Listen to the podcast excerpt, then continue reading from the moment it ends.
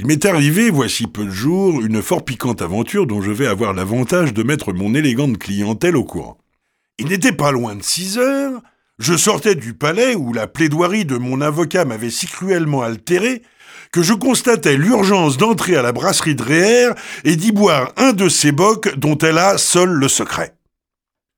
J'étais installé depuis deux minutes quand je me sentis curieusement observé par un grand jeune homme pâle et triste en face de moi.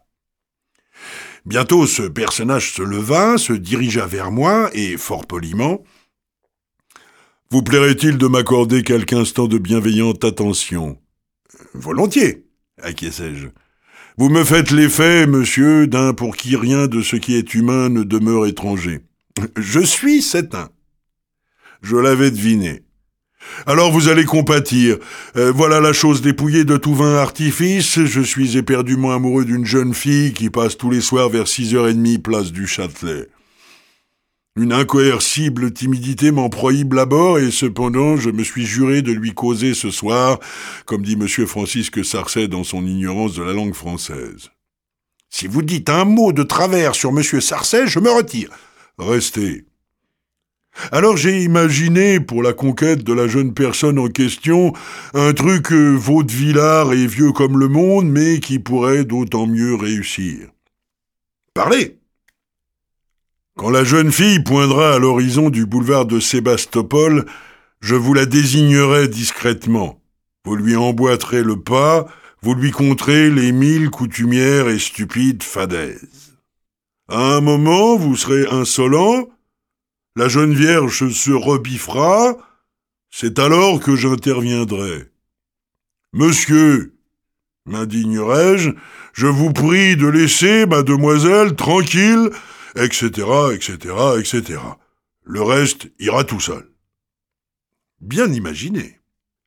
Vous vous retirerez plein d'une confusion apparente.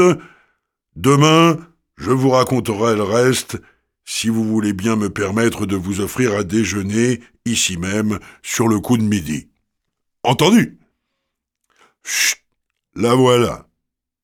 Elle était en effet très bien, la jeune personne, véritablement très bien. Une sorte de Cléo de Mérode, avec à la fois plus de candeur et de distinction. Fidèle au programme, je l'accompagnai. Euh, mademoiselle, écoutez-moi donc, et tout ce qui s'ensuit. Elle ne répondit rien. Je devins pressant. Égal mutisme. Impatienté, je frisais la goujaterie. Je n'y gagnais qu'à la faire croître en beauté, en candeur, en distinction. C'est alors que le jeune homme, pâle et triste, crut devoir intervenir. Monsieur, je vous prie de laisser cette jeune fille en paix. La demoiselle détourna la tête, s'empourpra de colère, et d'une voix enrouée et faubourienne eh ben, quoi? cria-t-elle. Il est malade, celui-là. Qui qui lui prend? S'adressant à moi. Monsieur, foutez-lui donc sur la gueule pour y apprendre à se mêler de ce qu'il regarde. Non mais en voilà un veau J'hésitais à frapper. Foutez-lui donc sur la gueule, que je vous dis, à ce là Non mais vous n'êtes donc pas un homme. Ma foi, un peu piqué dans mon amour-propre, j'obéis je décochai au jeune homme pâle et triste un formidable coup de poing, qu'il para fort habilement d'ailleurs avec son œil gauche. Une heure après cet incident, la délicieuse enfant, véritable vierge de Vermicelli, m'amenait en sa chambrette du boulevard Arago et me prodiguait ses plus intimes caresses. Le lendemain, à midi, exact au rendez-vous du jeune homme pâle et triste, je me trouvais chez Dreher. Lui n'y vint pas. Mesquine rancune Simple oubli